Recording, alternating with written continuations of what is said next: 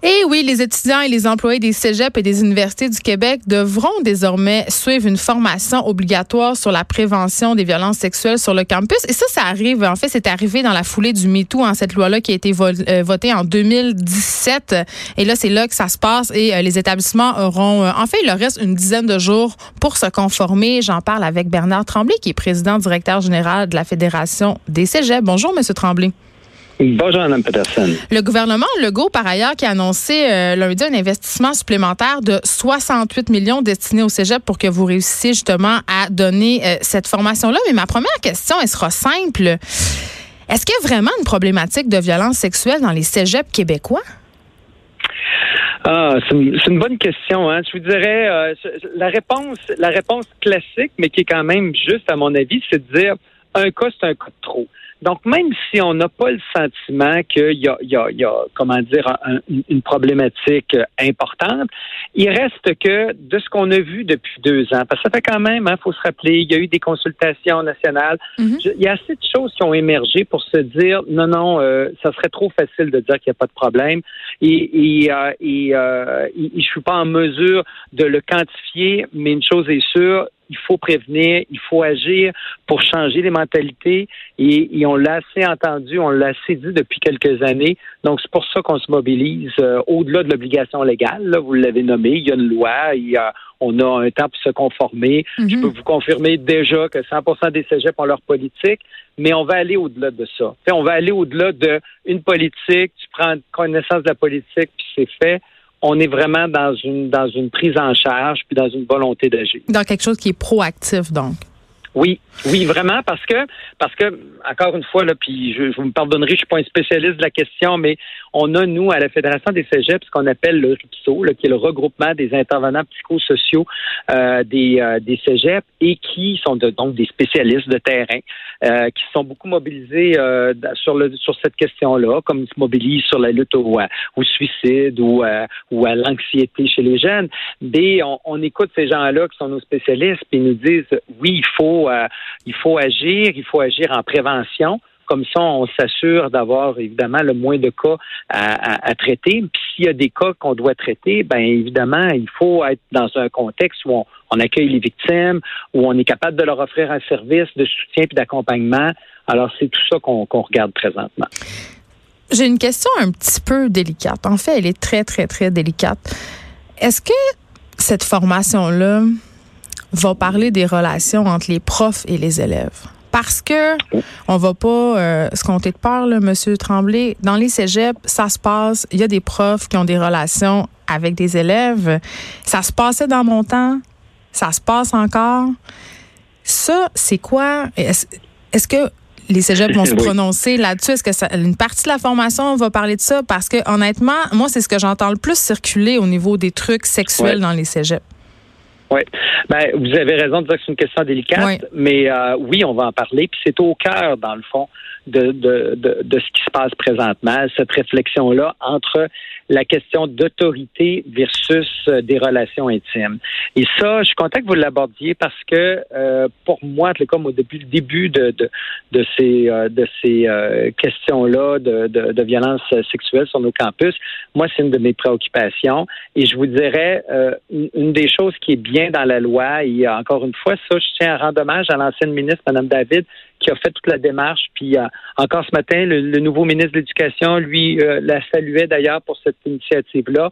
Euh, elle a laissé, donc, elle a, elle a fait de vastes consultations et elle a laissé le temps au milieu de se donner de des politiques qui peuvent être différentes d'un cégep à l'autre, mais qui ont été conduits dans un cadre de consultation large. Alors, l'année dernière, on a pris toute l'année pour réfléchir sur, justement, ça veut dire quoi le lien d'autorité? C'est quoi les circonstances où ça ne doit pas être toléré? Et sincèrement, c'est sûr que cette notion-là, puis je vous dirais pas juste avec les profs, là, c'est tout le personnel du cégep. Mais vous hein, parlez des circonstances. Vous parlez des circonstances. Est-ce qu'il y a des circonstances où on tolère des relations prof-élève? Ben, moi, je vais, je, je, je vais, non, pas ce prof élève, mais je vais vous faire sourire pour vous donner une anecdote. J'avais, euh, l'année dernière, euh, il y avait un directeur général de Cégep qui, témoignait, qui disait, ben, moi, ma femme m'a décidé de retourner aux études. Est-ce que parce que je suis un membre du personnel, euh, je devrais démissionner parce qu'il ne doit pas y avoir de lien entre la personne qui est étudiante puis la, un membre du personnel? Bon, évidemment, c'est une, une boutade, là, mais, mais il reste quand même que euh, il y a des circonstances où il y a tolérance zéro. Il y a des circonstances où, je vais vous donner un autre cas de figure, juste pour vous montrer que des fois, ça a l'air simple. Moi, mon premier réflexe, c'était de dire non, non, aucun employé, aucun contact avec les étudiants. Mm-hmm. Mais euh, si je vous donne l'exemple suivant d'un jeune technicien euh, qui travaille au Cégep de Saint-Jérôme, qui s'en va faire du ski au Mont-Tremblant, qui croise sans le savoir une étudiante qui étudie à Mont-Laurier, ben c'est dans les deux cas, ça se trouve à être des établissements qui sont euh, des établissements du Cégep de Saint-Jérôme, parce que Saint-Jérôme a un campus à Mont-Laurier. Ben évidemment, on peut pas empêcher que ces gens-là qui sont rencontrés de façon fortuite, qui n'ont pas de lien entre les deux, mais un est un employé, l'autre est une étudiante, d'avoir des contacts. Oui, là, quand même, M. Tremblay, on se parle de cas d'exception. Ce qu'on sait, ce qui se déroule majoritairement, ça se déroule à l'intérieur des murs. Et moi, je vais aller plus loin que ça. Moi, j'ai eu une relation avec un de mes profs quand j'étais au cégep et j'étais consentante. Et est-ce que, mhm. est-ce que dans ce cas-là, c'est problématique? Est-ce que c'est une agression sexuelle? Euh, bah, je ne suis pas en mesure de qualifier évidemment votre, situation, mais c'est sûr qu'en 2019, ce qu'on se dit, c'est que un, prof n'a pas de relation avec ses étudiants ou ses étudiantes. Ça, pour moi, c'est clair. Même s'il y a consentement. Même s'il y a consentement, parce qu'on peut, encore une fois, quand on regarde évidemment les, les, les gens qui ont fait des, des, des, analyses beaucoup plus poussées que, que, que j'ai pu en faire sur la question, le rapport d'autorité vient toujours teinter la chose. Et on a vu trop de cas où des gens, après coup, ont pu regretter en se disant, hum, j'en prenais peut-être pas conscience, euh, j'avais peut-être le sentiment que c'était vraiment euh, consensuel, mais au final, il y avait quand même quelque chose qui était de l'autorité derrière notre notre relation.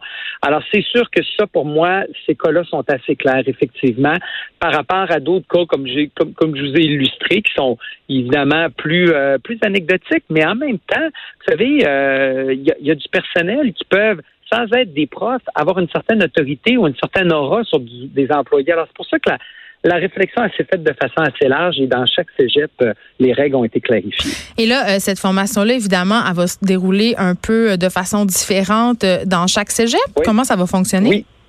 Ouais, ben, ça, c'est l'autre élément. vous savez, moi aussi, je, me suis questionné sur comment on allait déployer ça et encore une fois, en se basant sur nos, spécialistes, ce que les gens ont, ont relevé à la lumière d'expérience là dans différents pays, c'est que une formation clé pour tout le monde, c'est peut-être pas la meilleure avenue. Que dans le fond, ce qu'on cherche, c'est à faire prendre conscience aux gens des risques, des, des, situations qui sont problématiques, de les amener à réfléchir, à faire une prise de conscience. Et donc, oui, des formations en ligne, par exemple. On, nous, on va, euh, on, conclut une entente avec l'Université Concordia qui a développé un produit très intéressant qui va pouvoir donc une formation en ligne sous forme de module. Pour les gens plus gênés, parce qu'il y a des gens qui sont peut-être pas à l'aise d'aller parler de ça en public, justement. Oui, tout à fait. Mais, mais vous avez raison. Et puis, par pour aussi des gens qui vont dire, ben moi, je, veux regarder ça tranquille chez moi. C'est parfait. Ça, ça va. Mais ça peut pas être la, la solution panacée pour toutes les pour pour, euh, pour tout le monde. Alors, ce qu'on pense, c'est qu'il faut qu'il y ait une multitude d'activités. Il faut qu'il y ait des kiosques, il faut qu'il y ait des semaines thématiques, il faut qu'il y ait des conférences, il faut qu'il y ait des lieux d'échange, faut qu'il y ait, faut que les gens, au bout de la session, là, on peut se dire, tout le monde, que tu sois un membre du personnel ou un, ou un étudiant ou une étudiante, tout le monde a entendu parler. Il a pu prendre, prendre quelques instants pour réfléchir à la question, donc des violences à caractère sexuel, puis des situations qui sont, qui sont inacceptables. Alors ça, euh, vraiment de notre côté, on va nous regarder l'évolution de la situation pour essayer de réinvestir les meilleures initiatives qui ont été prises dans, dans, dans certains cégeps pour être capable de les diffuser. Hein. Dans le réseau collégial, on est très fort sur la, la concertation, on se parle beaucoup, on regarde des choses ensemble. Donc vraiment, l'idée, c'est de, d'avoir différentes activités qui vont vraiment avoir euh, euh, comme résultat que tout le monde va être sensibilisé. Je donne un autre exemple.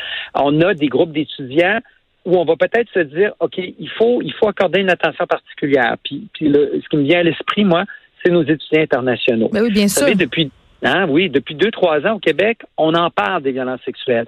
Un étudiant, une étudiante qui arrive d'ailleurs a peut-être pas eu ce, ce, ce, comment dire cette occasion-là de réfléchir à la chose comme les, les, les gens d'ici l'ont eu. Et il y aura des ben, problématiques différentes aussi. Oui, il y a des enjeux culturels. Alors, ça aussi, ça, ça mérite d'être considéré de façon particulière. Alors, euh, alors donc ça, euh, je pense que les, du côté donc euh, des cégeps, on est très soucieux de, de, de, de s'assurer évidemment de, de faire en sorte que vraiment euh, ce soit une information qui soit complète pour tous. En terminant, euh, M. Tremblay, j'avais un petit bémol. Je ne sais pas si j'ai raison, mais si je me fie au côté un petit peu rebelle des jeunes, au côté qu'ils aiment pas toujours qu'on leur dise quoi faire. J'ai l'impression que peut-être qu'en les obligeant à suivre une formation, on est plus dans la coercition que le dialogue ou la prévention. Ben, je, puis je comprends, vous avez raison euh, de, dire qu'il peut y avoir certaines personnes qui vont dire, regarde, moi, j'ai pas besoin de ça, puis je veux pas me faire dire quoi faire. Mais en même temps, là, c'est sûr que je, il reste qu'au Québec, on s'est donné une loi, on s'est donné un cadre qui exige quand même que tout le monde prenne quelques minutes dans son année pour réfléchir à la question et être sensibilisé. Donc, nous, c'est sûr qu'on a un devoir à cet écart-là. Mais, mais c'est pour ça aussi, euh, comme je vous le disais, qu'on a quand même eu le souci euh, de, de, développer et de partager différents types d'actions. Donc, je pense que euh, de, de, de, dire à, à, chacun, vous devez suivre, vous devez visionner la vidéo, vous devez signer de, de, de votre sang comme de quoi vous avez tout compris puis que vous êtes d'accord, c'est, peut-être pas l'approche là qu'on préconise. On est plus dans une approche où on se dit, ben, pour certains, le fait d'avoir une discussion un midi dans une euh, dans un dans un forum où justement c'est ouvert, c'est peut-être la meilleure façon de les sensibiliser. Pour d'autres, c'est peut-être la vidéo. Pour d'autres, c'est peut-être simplement le fait qu'ils vont voir partout dans le cégep des affiches qui rappellent les principaux éléments de la politique. Alors, vraiment une variété donc de, de moyens pour obtenir, euh, je dirais, un bon résultat en termes d'objectifs. Tout le monde pourra y trouver son compte. Merci Bernard Tremblay de nous avoir parlé. Merci à vous. On rappelle que vous bonne, êtes. Bonne année. Merci beaucoup. On rappelle que vous êtes le président directeur général de la Fédération des Cégeps. Il y a Pamela Dumont dans quelques instants.